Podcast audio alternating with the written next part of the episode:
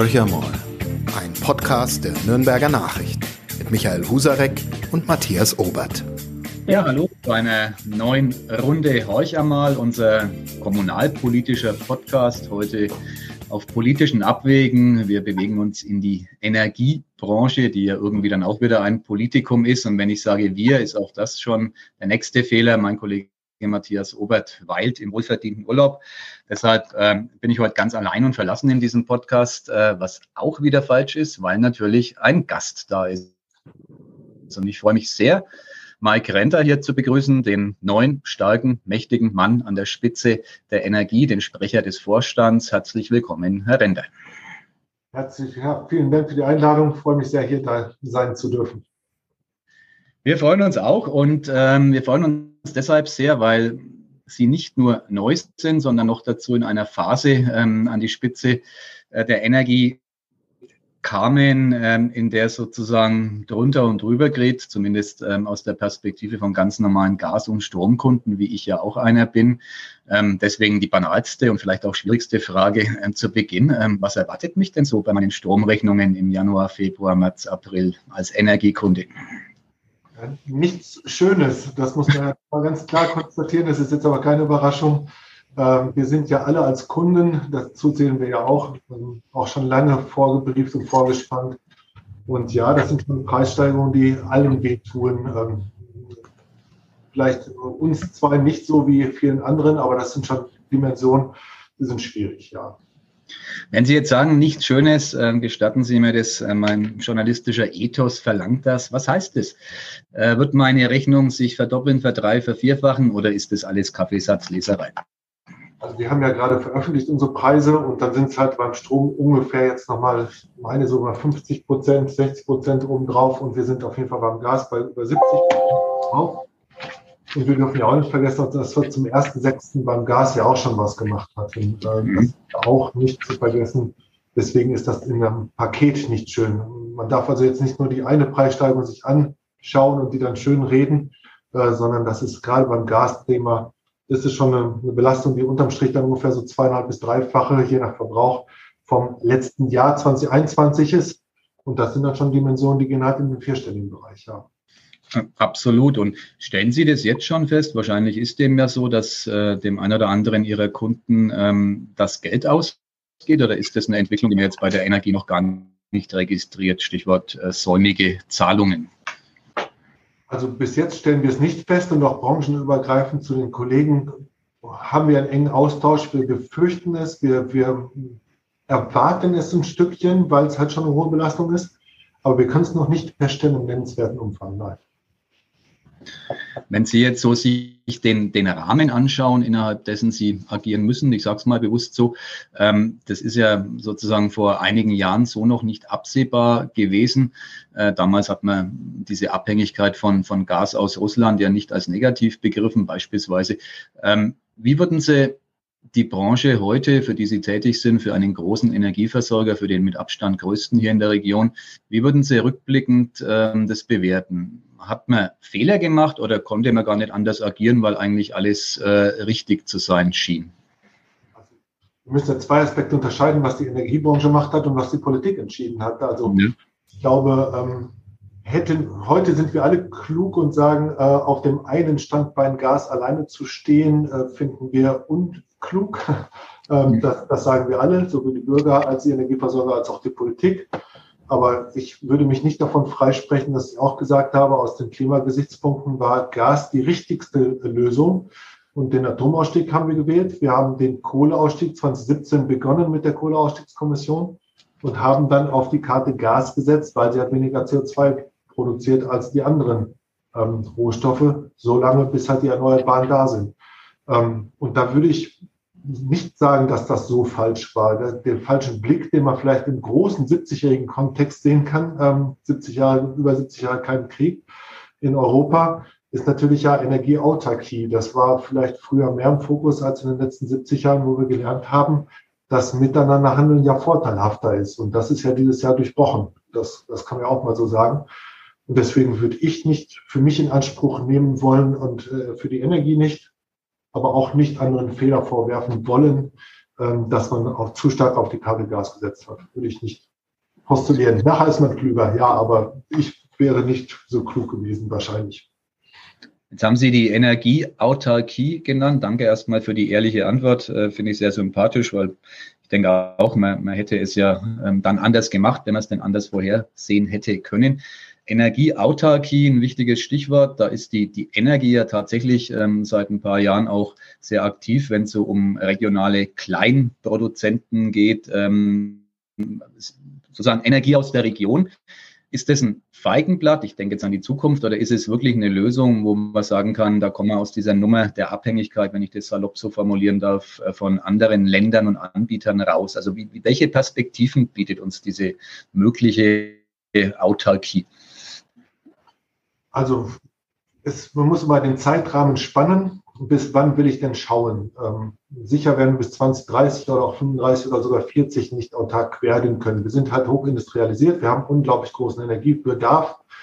Da sind wir halt nun mal als ähm, ja, führendste Wirtschaftsnation mit in der Welt im Weltvergleich, haben einen brutal hohen Verbrauch an Energie. Und äh, das wird immer ein Stück weit Import sein. Die Diversifikation ist natürlich ein Thema, aber auch natürlich der Zubau von erneuerbaren Bonds in der Region, aber auch in Deutschland pauschal, sind wichtige Bausteine. Das ähm, macht natürlich mehr Sinn, Strom vor Ort zu erzeugen und ihn gleich relativ nah zu verbrauchen, als äh, in Chile daraus Wasserstoff zu machen, wieder viel Strom dabei zu verlieren, den durch die Welt zu fahren, wieder Energie zu verlieren, den wieder einspeisen, rückzuverwandeln in Strom, wieder Energie verlieren.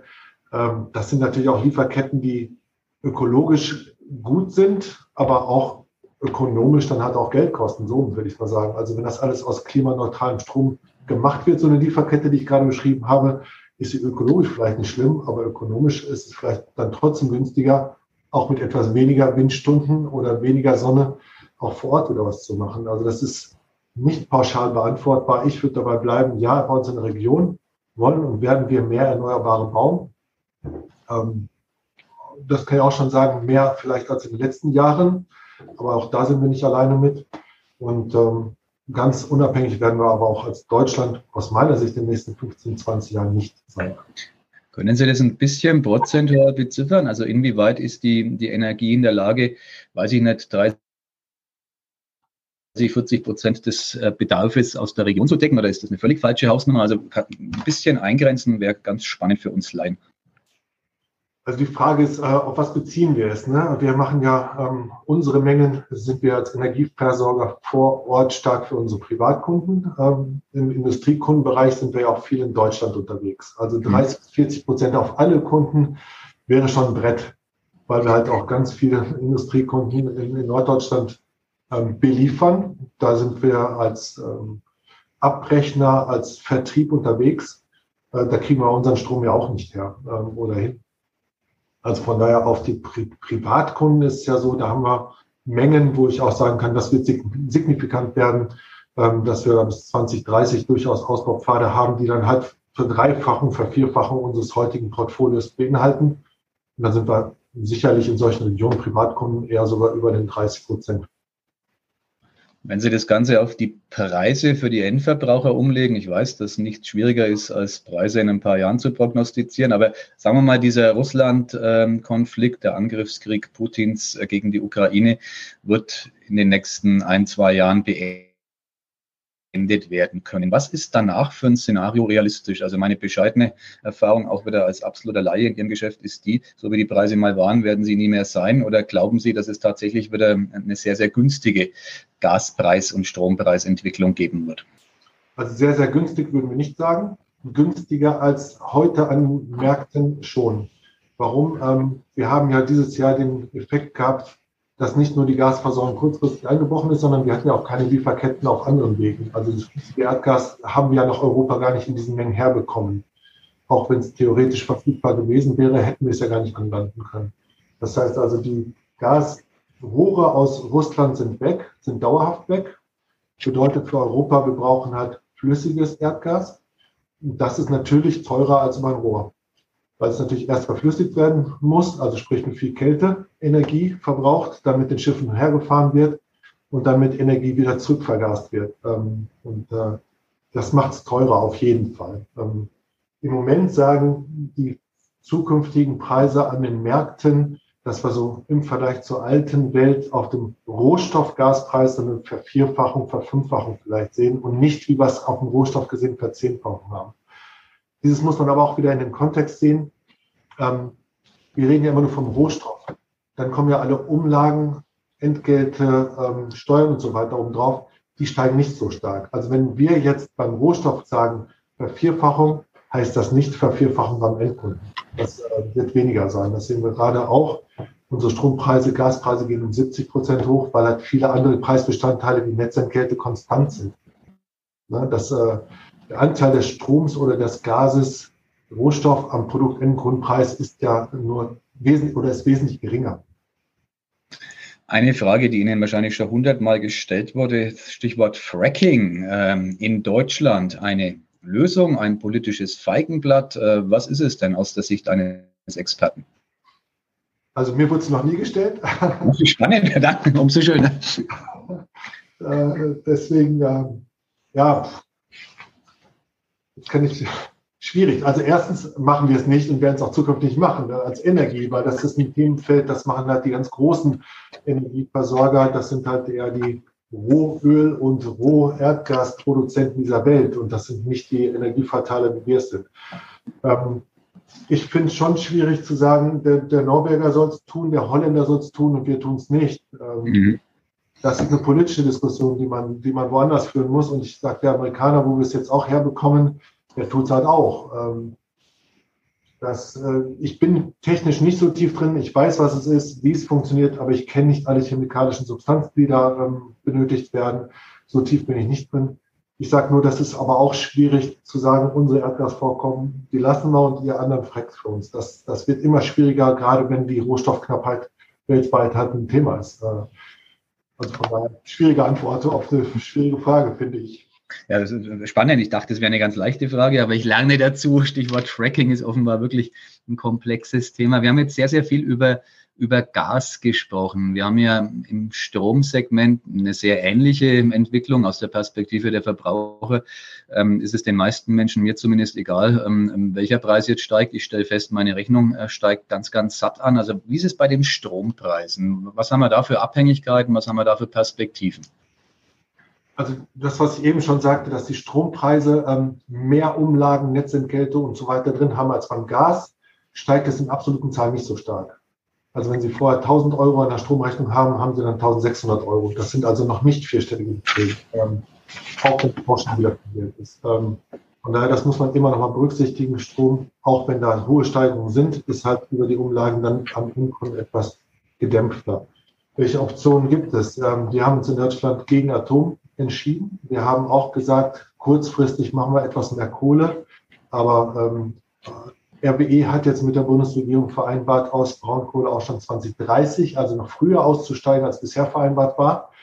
Ähm, führt natürlich zum knappen Gut, wenn wir gleichzeitig noch sehen, dass äh, wir mehr Wärmepumpen in der Heizung haben möchten äh, für Einfamilienhäuser, Mehrfamilienhäuser, kleinere, und wir wollen mehr Elektromobilität. Ähm, also dann wird es schon irgendwo auch eng. Ähm, und das erleben wir zurzeit ja auch in Europa wieder, dass halt dann eine Strommangellage ja auch nicht oder zumindest auch diskutiert wird.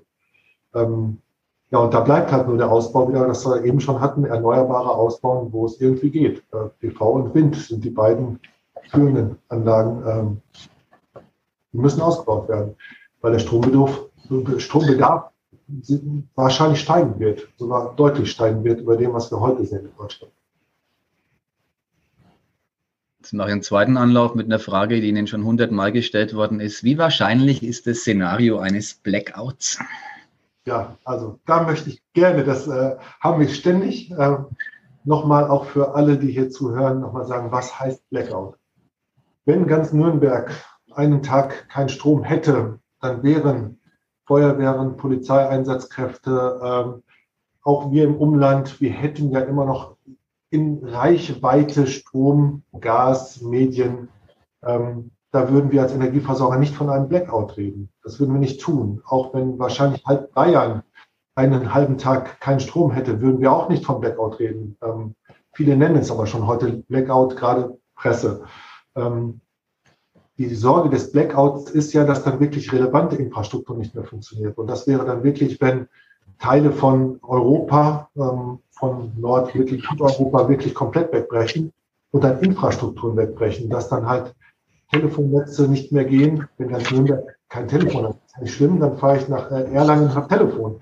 Ähm, deswegen ist es kein Blackout-Szenario. Also Blackout-Szenarien, wenn man die großen sieht, da sagen wir nach wie vor, und das auch breite Meinung aller größeren Energieversorgung, das sehen wir nicht zurzeit. Wir sehen es nicht, dass eine Blackout-Gefahr ist. Das heißt nicht, dass es vielleicht auch mal ähm, halt in Nürnberg äh, vier Stunden keinen Strom geben kann. Das, das ist eine Störung, aber es ist kein Blackout. Hm. Äh, diese Blackout-Szenarien, die dann wirklich Probleme machen, wo wir nicht mehr wissen, wie die Feuerwehr Informationen kriegt über einen Brand. Das sind ja die schlimmen Sachen, wo irgendwann ab zweiten, dritten Tag Plünderungen regional anfangen, ähm, weil die Ordnungskräfte nicht mehr einsatzfähig sind. Das sind Blackout-Szenarien, die wirklich wehtun, die Angst machen sollten, aber die wir halt alle nicht sehen als Energieversorger. Ich bleibe jetzt mal bei Ihrem Beispiel, diese hm, vierstündige Störung, also Nürnberg bliebe ohne Strom. Ich stelle mir das gerade so vor meinem geistigen Auge vor, was dann passieren würde. Es würden viele Kommunalpolitiker auf die Energie deuten und sagen, was ist denn los bei euch? Also wie würden Sie mit so einem Szenario umgehen? Sie sind ja auch dann ähm, ich sage das mal auch salopp, doch am politischen Arm. Die Nürnberger Kommunalpolitik ist in gewisser Hinsicht über einen Aufsichtsrat ähm, sehr stark bei Ihnen involviert, wenn es um grundlegende Entscheidungen geht. Also was haben Sie diesen äh, Kommunalpolitikern der Stadtspitze ganz konkret erklärt? Wie sind die vorbereitet? Also sowas trainieren wir regelmäßig, weil wir auch als großer Flächennetzbetreiber solche Störungen ja durch technische Sachen leider manchmal haben. So, das ist also Training. Da haben wir Reaktionszeiten, da müssen wir dann von Minuten ähm, Einsatzstäbe gebildet haben. Diese Trainings laufen regelmäßig, dass es nicht nur Strom oder Gas oder Fernwärme oder Wasserstörungen sind. Ähm, das kann ja genauso gut noch andere Störungen beinhalten. Das trainieren wir regelmäßig und haben dann entsprechende Organisationen, sodass zum Beispiel eine Organisationseinheit die Kommunikationsabteilung da ist. Also dann ist relativ schnell ein Einsatzstab gebildet. Das sind Minuten ähm, und dieser Einsatzstab entscheidet dann, ist es so relevant, dass jetzt demnächst alle Politiker anrufen. Dann wird der Vorstand in den Einsatzstab berufen. Das nennt sich bei uns dann Vorstandskonferenz. Alle Vorstände werden dazu gerufen. Und dann gibt es natürlich sofort einen Einsatzstab Kommunikation, der gebildet wird mit mehreren, die dann auch sofort zur Verfügung steht, mit mehreren Kolleginnen und Kollegen, die dann auch dann Rat und Antwort und, und Fragen beantworten. Weil ähm, klar ist unsere Aufgabe erstmal Störungsbeseitigung und nicht also der Techniker, nicht, äh, nicht, nicht nur des Hauses. Also alle Techniker müssen Störungen beseitigen, müssen Strom zum Fließen kriegen.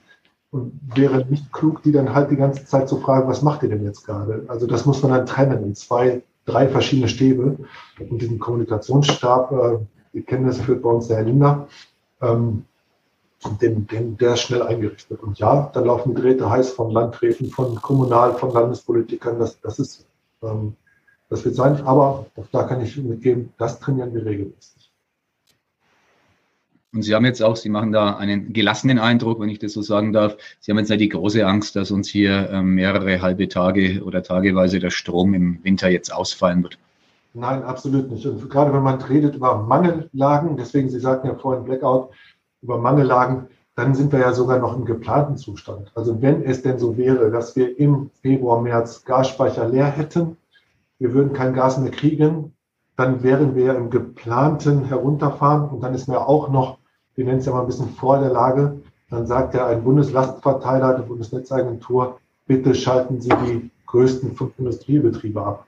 Ähm, und dann macht man das ja alles gezielt. Dann ist es nicht so, dass man hektisch hinterherlaufen muss mit einer Störung. Also Mangellage äh, wollen wir nicht 100 Prozent ausschließen, aber der Kontakt zur Bundesnetzagentur, zum Herrn Müller, den hatten wir letzte Woche noch im Moment sind alle doch recht entspannt. Äh, Speicher sind voll. Ähm, Winter droht immer noch nicht wirklich mit der größten Kälte. Es ist immer noch normal kalt. Ähm, und, und die Gasflüsse über flüssiges Erdgas, über Norwegen, über Holland sind stabil. Und äh, deswegen sind wir auch gelassen, ja, kann man so sagen. Sie haben den Winter gerade genannt. Ähm, ist es in diesem Jahr so, dass Sie etwas gebannter auf die Meteorologen blicken und deren Vorhersagen? Also das war ja in den vergangenen Jahren ehrlich gesagt völlig egal, ob es 10 Grad oder 20 Grad minus hatte. Irgendwie kam man schon durch den Winter, energietechnisch gesehen. Ähm, als Verbraucher war es einem auch reichlich egal, weil die Preisspannen dann doch bescheidener waren. Jetzt ist es ja anders. Also ist es was, wo man tatsächlich in der Energiezentrale auch ein bisschen drauf guckt? Ja, absolut. Ähm, wobei ich muss Sie korrigieren, wir haben auch in den letzten Jahren immer auf den Winter geguckt. Umgekehrten Vorzeichen. Also wenn es besonders kalt ist, die Leute viel heizen, war das ja erstmal gut. Ja, wir uns, äh, dieses Jahr wünschen wir uns natürlich warme Winter. Ähm, das ist ein ganz anderer Blick. Ähm, ja, wir haben drauf geguckt, natürlich nicht so intensiv wie die letzten, ähm, wie jetzt. Ähm, aber dieses Jahr gucken wir natürlich alle drauf. Und äh, ja, ich wir bekommen auch wöchentlich die Prognose 14 Tage Wetter. Nochmal anders als früher. Also früher war es halt eher nur eine Frage der Euros, jetzt ist halt eine Frage ähm, der Versorgungssicherheit. Ja, aber deswegen sage ich auch nochmal ein bisschen Entspannung. Ich speichere alle bis oben voll 100 Prozent, schreibt die Presse ja auch. Sollte eigentlich gut ausgehen und in den nächsten zwei, drei Monaten ähm, sehen wir jetzt da nichts. Also bleibt es eigentlich nur noch ein bisschen spannend Ende Februar raus. Und, und wenn es aber normaler Winter werden sollte, wie es ja die letzten Jahre, auch da kennen wir alle Winter der letzten 30 Jahre mittlerweile und wissen auch, 96 war mal ein besonders kaltes Jahr, äh, ist aber auch schon lang her. Äh, da, da sollte es gut ausgehen. Wenn man jetzt Sie als ähm, Top-Manager mit der Gelassenheit sprechen hört, könnte man ja den Eindruck gewinnen, der ganze Hype war ein bisschen übertrieben. Die Medien, Sie haben das ein paar Mal schon ähm, kritisch in unsere Richtung anklingen lassen, haben ein bisschen übertrieben. Die Politiker vielleicht auch. War das so? Also, oder war es schon berechtigt, sich ähm, große Sorge zu machen um die Energieversorgung in diesem speziellen Winter? Also definitiv war es berechtigt, sich im Sommer die Sorgen zu machen. Also hätten dort einige Weichenstellungen wie Speicher füllen per Gesetz, die Speicher hätten sich so nicht gefüllt. Und äh, deswegen glaube ich schon, ähm, die Sorge zu machen. Was mir manchmal gefehlt hat, war natürlich auch gleichzeitig zu sagen, ähm, es gibt Sorge, aber wir schaffen das. Ähm, das der, der, zweite Satz, der wurde ein bisschen unterrepräsentiert, sage ich mal. Ähm, um, und von daher, die Gelassenheit ist heute natürlich anders als vor sechs Monaten, wenn man erstmal davor steht und sagt, ach du Schande, was wäre, wenn die Russen jetzt die Gasversorgung komplett einstellen würden? Dann, dann hat man das Szenario ja nicht auf, der, auf dem Schirm so. Ähm, von daher, sicher hatten wir auch mehr Sorgen vor sechs Monaten als heute. Jetzt haben Sie ein paar Mal schon ähm, das Geld, den Euro angesprochen. Ich mache jetzt mal, wir neigen ja immer zur Vereinfachung, äh, wir Journalisten. Früher war es mal so, dass die VAG ein sattes Minus gemacht hat, ähm, die Energie ein sattes Plus. Am Ende ging das ähm, in der Stadtkasse mehr oder weniger gut aus. Äh, jetzt steht ja zu befürchten, ähm, also eines ist sicher, die VAG macht noch satteres Minus, ähm, aber die Energie wird ja diese Verluste nicht annähernd kompensieren können. Ähm, ist das ein Szenario, auf das wir uns dauerhaft einstellen können oder ist das vielleicht sogar eine falsche Beobachtung und Sie machen erneut einen satten Jahresgewinn? Also unsere Jahresergebnisse sind ja immer die Ergebnisse der Vergangenheit. Mhm. Also was wir jetzt gerade diskutiert haben, sind ja Preise 2023, Ergebnisse Zukunft. Ähm, wir haben uns fixiert als Energie im Jahr 2020 preislich fixiert bei der Beschaffung, hatten ja deswegen auch dieses Jahr im Vergleich zum Wettbewerb sehr moderate Preise. Also wir hatten zum ersten siebten Strompreise von, ich glaube, 24 Cent für unsere Kunden in der Grundversorgung hier in der Region. Ähm, da war der billigste Wettbewerber irgendwo bei 60 Cent. Ähm, Deswegen sind unsere Ergebnisse natürlich immer sehr weit nachlaufend. Ja, dieses Jahr wird auch noch ein gutes Jahr werden. Das ist ein gutes Jahr. Das äh, wollen wir auch nicht verschweigen. Wird irgendwann so oder so bei Ihnen auch in der Presse stehen. Ähm, dieses Jahr wird ein gutes Jahr sein, weil wir da von der Vergangenheit reden. Mangellagen, Preise der Zukunft war das Thema eben. Das ist eine andere Frage. Ähm, ja, und da wird es natürlich nicht langweilig, das auch hinzukriegen. Die Frage Querschlag städtischen Werke und, und VAG wir als Energie, glaube ich, werden auch zukünftig ähm, gute Ergebnisbeiträge erwirtschaften, vernünftige. Ja, also auch faire Preise. Ähm, das ist ein Anspruch, den wir an uns haben, ähm, den wir auch zukünftig halten wollen. Wir wollen ja Kunden binden. Ähm, werden das dann halt auch Richtung städtischen Werke schieben und die Politik ähm, muss dann irgendwann halt auch dann entscheiden, wie ist es mit der anderen Seite der Medaille, weil die VAG ist ja zum Teil auch getrieben von den politischen Wünschen. Wenn dann Politiker sagen, ich will da und da und da noch eine U-Bahn, eine Buslinie oder eine Straßenbahnlinie haben, dann, dann kann der Kollege darauf hinweisen, was es kostet. Ähm, Entscheidungen werden aber dann woanders gefällt. Und ähm, deswegen kann ich jetzt nicht alles beantworten. Es, es, bleibt spannend, schwierig, dann diese beiden Hüte zusammenzubringen. Und der Riedel macht sowas ja wunderbar als Kämmerer, der Oberbürgermeister genauso. Das ist deren Job, das zusammenzubringen. Ähm, aber ich denke schon, dass wir als Energie zumindest ähm, auch stabil sein können und, und werden. Das bedingt, und das muss man auch einflechten, ähm, brutale Arbeit zurzeit. Wir arbeiten an Wochenenden durch. Wenn der Gesetzgeber sagt, am 17.11., ich hätte bitte schön eine, eine Preisbremse Dezemberabschlag, das sagt der Gesetzgeber am 17.11. zum 1. Dezember. Das ist ja nicht so, dass da die Detailregelungen schon vorher veröffentlicht wurden. Ähm, also wir arbeiten im Moment extrem hart an dieser Schlagzahl der politischen Entscheidungen, die auch wirklich immer umzusetzen. Ähm, aber ich glaube, das kriegen wir hin und das werden wir hinkriegen als Energie und werden dann auch den stabilen Beitrag ähm, Richtung Stadtanteilseigner auch hinbekommen. Ja. Sie haben gerade diese politische Situation ganz, ganz schön beschrieben. Die Politik ist ja auch im Grunde ein, ein Getriebener in diesem ähm, Szenario und trifft sehr rasch Entscheidungen, die dann auch äh, noch rascher umgesetzt werden sollen. Sie haben es aus Ihrer Perspektive ähm, sehr gut rübergebracht, was das bedeutet. Schlicht Wochenendarbeit ähm, am, am Stück. Macht die Politik, also wie soll man sagen, ist die Fachexpertise aus Ihrer Perspektive in der Politik hinreichend vorhanden, um die richtigen Weichenstellungen zu treffen, um die Verbraucher am Ende zu entlasten? Also dann differenzieren wir wieder auf der Energieseite. Jetzt sind wir wieder bei der Bundespolitik. Nicht, dass der Eindruck kommt, ich schimpfe jetzt hier über die äh, lokale Politik. Also ich wünsche mir schon da auch ein bisschen mehr, ein bisschen mehr Gelassenheit und Vernunft rein. Ähm, aber im Moment überschlagen sich ja dann alle so ähnlich wie damals auch bei dem Thema Corona. Noch mehr helfen, noch früher helfen, noch schneller helfen, noch eine neue Idee. Ähm, Hand aufs Herz, ich glaube, hätten wir Abschläge ab März äh, vernünftig, wie es ursprünglich war, ähm, reduziert die Preisbremsen, dann hätte uns jetzt noch einer gesagt, dann macht halt nicht den Deckel auf 40 Cent, sondern auf 39 Cent im Strom dann wäre die Entlastung beim Bürger über das Jahr gesehen genauso, als wenn wir jetzt sagen, nee, jetzt doch wieder zum 1.1. Das am 17.11. über die Presse gespielt. Also das verstehe ich dann schon manchmal nicht, diese, diese Entscheidungsfreude, würde ich mal sagen, dass entschieden werden muss, dass vieles richtig werden muss, muss man auch mal sagen, muss man auch würdigen. Ähm, ähm, denn es sind extreme Belastungen. Die Entlastung, die geschaffen wird durch die Bundespolitik, die ist richtig und wichtig. Ähm, aber es muss halt nicht ständig irgendwie geändert werden. Also eigentlich haben wir gesagt, okay, März ist schon anspruchsvoll genug und äh, jetzt muss dann doch wieder Januar sein. Und sage ich, hätte man anders lösen können. Dann hätte einfach 39 Cent statt 40 ab März gesagt, wäre beim Endkunden das gleiche rausgekommen über das Jahr wahrscheinlich. Ich habe es nicht nachgerechnet, ich sage nur Beispiel ab jetzt. Ne? Jetzt haben wir ein Lob für die Kommunalpolitik, eine Schelte für die Bundespolitik und uns fehlt noch die Landespolitik. Die haben Sie vorhin schon mal anklingen lassen, Herr Render. Da wie soll man sagen, erneuerbare Energien müssen ausgebaut werden. Es war ja eigentlich schon ein Statement, dass wenn Markus Söder hört, wird es ihm irgendwie ganz blümerant in diesem äh, Vorwahljahr, das ja schon begonnen hat, Stichwort Landtagswahl Bayern im kommenden Oktober. Ähm, Hand aufs Herz, hat die Landespolitik ein bisschen einen Rückstand aufzuholen bei der, beim Ausbau der erneuerbaren Energien oder sehen Sie das anders? Ich bin ja noch nicht so lange Franke und damit auch noch nicht so lange Bayer wobei ich gelernt habe, dass ich Franke bin.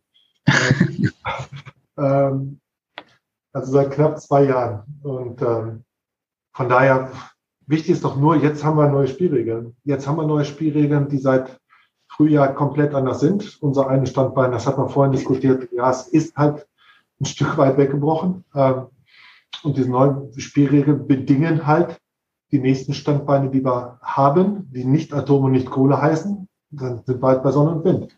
Und ähm, dann glaube ich, ist es nicht vermessen zu sagen, ja, dann müssen wir alle Gas geben. Ähm, bedingen auch Stromtrassen. Ähm, ja, auch da müssen wir Gas geben. Hatten wir vorhin diskutiert. Von daher, das ist die Meinung unseres Hauses. Ähm, erwarten Sie nicht von mir, dass ich jetzt kritisiere, was vor sieben oder acht Jahren ein Herr Seehofer gesagt haben könnte oder hatte oder ob das richtig oder falsch war. Ähm, sondern ja, wir müssen Gas geben. Ich verleihe Ihnen den fränkischen Diplomatenpreis am Bande für diese Antwort. Ähm, damit ist natürlich alles möglich in Zukunft. Wir sind äh, bei unserer Tour d'Horizon ähm, beinahe schon am Ende angelangt. Ähm, Sie müssen ein Thema noch beantworten. Das machen wir ganz, ganz am Schluss. Vielleicht vorher noch eine Frage.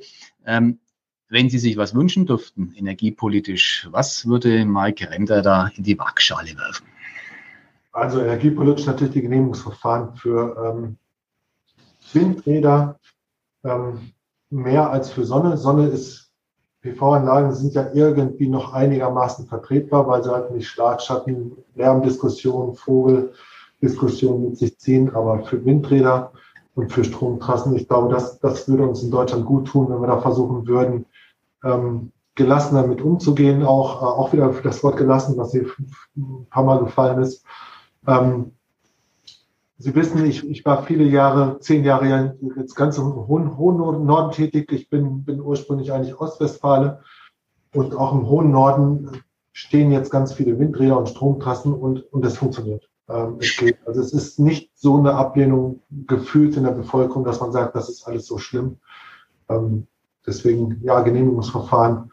Und ähm, ja, wir brauchen es. Also ganz ohne Kohle ohne Atom, ohne Gas und ohne Windräder ist es halt schwierig irgendwann und ohne Sonne. Dann wird es echt dünn. dann fällt nicht mehr viel ein, wo wir dann unseren Energiehunger stillen sollten. Ähm, das glaube ich ähm, auch regional. Ja, dann stehen halt ein paar Windräder auch im Frankenland und vielleicht sogar, und da stimme ich noch weniger, in Bayern. Jetzt aber, ähm, war jetzt schon weniger diplomatisch und dafür etwas aussagekräftiger. Ich danke Ihnen für diesen Hinweis. Ähm, zu meinem persönlichen Energienutzungsverhalten noch eine Frage an Sie, ob ich da völlig auf dem Holzweg bin. Wir haben so ein Mini-Reihenhaus mit einem Mini-Werkstattofen im Wohnzimmer. Den heizen wir auf Teufel komm raus, um der Energie möglichst wenig Zugriff auf äh, die Gasrechnung zu gewährleisten. Das machen ja wahrscheinlich viele Menschen. Also ist, ist das was, was in der Summe dann tatsächlich sich bemerkbar macht oder sind es lächerlich geringe Margen, die da sozusagen über Holz verheizt werden? Also erstmal ist es für alle gut, Gas zu sparen. Äh, dieses Jahr war das Gasthema das vorrangige Thema. Wie gesagt, aus der Frage, wer kann halt nicht seinen Ofen anschmeißen, da gibt es halt durch, durchaus äh, auch in Nürnberg Häuser, wo mehrere 100 Menschen drin wohnen, die haben halt keine Öfen. Ähm, und die brauchen, für die brauchen wir das Gas. Also von daher würde ich das dieses und nächstes Jahr sicher nicht verteufeln, dass man anders heizt. Das tun wir nicht anders bei uns in St. Reut. Auch da haben wir alles, was wir an Holz bekommen, in die Biomasseanlage eingesetzt. Äh, das ist richtig so. Langfristig bin ich da kein großer Freund von, von Öfen vor Ort. Ähm, ähm, ich kenne Neubaugebiete, wo dann teilweise Braunkohlepellets mit reingeworfen werden und wo auf einmal sie die weiße Wäsche nicht mehr raushängen können, weil das ist filtertechnisch alles, was wir da lokal machen, nicht schön. Das muss man auch mal sagen. Äh, von daher im Moment, dieses nächstes Jahr Gas sparen ist das Vorrangigste und dann auch andere Heizarten nutzen, ist völlig in Ordnung. Ähm, den kleinen Kamin vor Ort, der jetzt so viel bringt, die Holzpreise sind explodiert, das wissen Sie dann auch, wenn Sie Holz ja. kaufen müssen da haben wir die gleichen Preissteigerungen wie beim Gas im Endeffekt. Ähm, da kosten Festmeter, Kubikmeter mittlerweile auch das vier-, fünffache von dem, was er noch vor anderthalb Jahren gekostet hat. Ähm, eine andere Lösung, wenn ich da fragen darf, zu der viele Verbraucher auch greifen oder gegriffen haben, mindestens, wenn man die Verkaufszahlen sich anschaut, sind so ja, e-, Elektroheizgeräte sozusagen aus der Strom, die Heizung, ähm, mit Strom die Heizung befeuern, statt Gas zu verbrauchen. Ähm, ein Quatsch oder ein probates Mittel? Über die Umlagen ist das am Ende teurer. Okay. Ja, also aus äh, einer Strom-Kilowattstunde machen Sie eine Wärme-Kilowattstunde, ähnlich wie aus der Gas-Kilowattstunde machen Sie auch eine Wärme-Kilowattstunde und äh, Strom ist teurer.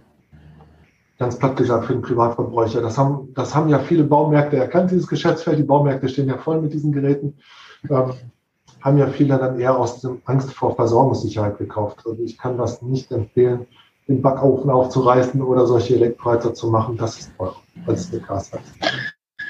Jetzt haben Sie es fast geschafft, Herr Render, wenn Sie mir die vorletzte Frage noch beantworten. Wie spart der Energieboss Energie? Ja.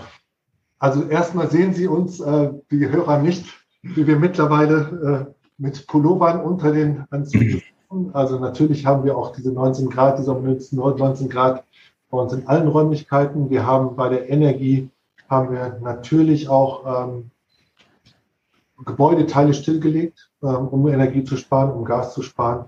Das machen wir auf allen Ebenen. Privat ist es genauso und äh, das ist kein Geheimnis, mache ich das genauso. Ähm, ja, habe die Diskussion zu Hause, ähm, obwohl ich habe keine Diskussion, meine Frau und meine Kinder sehen das alle genauso. Wir sind ja alle so gespannt, äh, dass wir sagen, das machen wir genauso. Wir heizen also viel weniger Räume, die Türen sind mehr zu, es wird viel sensibler mit umgegangen und wir sehen es bei allen Kunden meist auch. Ähm, und auch fahre ich gerne ÖPNV und Fahrrad, was wesentlich schneller meistens ist als Pkw, ist auch ein kleiner Beitrag, wenn es der persönliche dann sein soll, den Sie gefragt haben. Also von daher, aber auch das weiß ich, tun auch mittlerweile mehr, das vermehrt Leute als vielleicht noch früher. Das Bewusstsein ist da und bei mir genauso nicht besser und nicht schlechter als bei vielen anderen, wie bei Ihnen auch. Ja, Sie haben sogar Glück, weil Sie haben zu Hause keine Warmduscherfraktion. Ich habe da immer Debatten mit äh, meiner Frau und meinen Kindern. Insofern läuft es bei Ihnen einen Ticken besser. Ich versuche mich zu maßregeln, aber ja, da gibt es auch eine untere Schmerzgrenze. Jetzt sind wir am Ende dieses Podcasts angelangt. Sie wurden garantiert bestens gebrieft. Ähm, als im Norden lebender, aus Ostwestfalen stammender, müssen Sie sich jetzt trotzdem zum ersten FC Nürnberg äußern. Ähm, wo der so gerade steht, wissen wir alle weit unten oder im hinteren Mittelfeld der zweiten Liga. Wo sehen Sie diesen Verein und was verbindet Sie am Ende mit diesem Club, den Sie ja immerhin sponsoren als Energie? Also den Club, um es richtig auszusprechen, nämlich Club, ähm, der begleitet mich seit dem Bundesliga-Abstiegsfinale von Günter Koch, von dieser legendären Reportage. Und, Ehrlich? Da war ich im Stadion. Okay, spannend. Ich war nur am, am Radio. Ich war am Radio ähm, bei meinen Eltern noch in Ostwestfalen und wir standen bei bestem Wetter draußen und standen, weil es so spannend war. Damals 98 war es ja, war, waren ja theoretisch fünf Absteiger möglich, glaube ich. Genau. Der Club war, gehörte eigentlich nicht dazu. So, so war es. War auch schon alles arrangiert mit Freibier und tralala. Die Nicht-Abstiegsfete war schon da. Und ähm, 98, das weiß ich noch so genau, weil ein Freund von mir arbeitete beim und arbeitet noch beim WDR. Und von dem habe ich in dem Jahr die Halbzeitkonferenz mit dem legendären Günter Koch habe ich auf CD bestellt und der hat sie mir gebrannt aus dem Funkhaus heraus. Und diese CD habe ich vor meinen 19- und 16-jährigen Söhnen vor fünf Jahren, da wusste ich nicht, dass ich jemals nach Nürnberg kommen würde, die Halbzeitkonferenz mit Günter Koch, wir stehen hier vom Abgrund, vorgespielt. Ähm, also die Verbindung zum Club lose, aber ist seit 1998 da. Und jetzt Ihr Ausblick, wo geht's hin? Eigentlich Nee, das, ich glaube, ich darf es nicht sagen. Ne? Es ist schade, dass äh, die Metropolregion Nürnberg zwei gute Vereine hat. äh, das darf man wahrscheinlich. Ah, Sie wollen die Fusion jetzt aber. Das habe ich nicht gesagt, aber äh, also die Region hätte einen Bundesligisten verdient. Ähm, das ist schon ein großes Einzugsgebiet, wenn man hierher zieht. Und ja, ich kenne Feindschaften aus meiner Braunschweiger Zeit zwischen der Eintracht äh, aus Braunschweig und den Hannover 95 plus 1, wie sagt man dort Jugend, äh, man nennt sie äh, nicht in den Sprachennamen. Ähm, das ist richtig Rivalität, das ist mir alles bewusst. Also der Club muss irgendwann auch wieder aus meiner Sicht als Traditionsvereinsfreund auch gerne wieder in der ersten Liga. Dieses Jahr schaut leider nicht so aus. Ähm, aber klar wünsche ich mir das für alle aus der Region. Ein wunderbares Schlusswort und der Anschlusspodcast mit Ihnen äh, wird jetzt schon angefragt über die mögliche Fusion zweier Traditionsvereine. Den machen wir dann mal anders. Ich sage herzlichen Dank, dass Sie sich die Zeit genommen haben, ähm, mit uns und vor allem für unsere Hörerinnen und Hörer über diese energiepolitische Sonderlage, so nenne ich es mal, zu sprechen, war sehr aufschlussreich. Und ja, Ihnen alles Gute in Nürnberg und bis zum nächsten Mal. Danke, freue mich auch. Vielen Dank. Tschüss. Tschüss. Mehr bei uns im Netz auf nordbayern.de.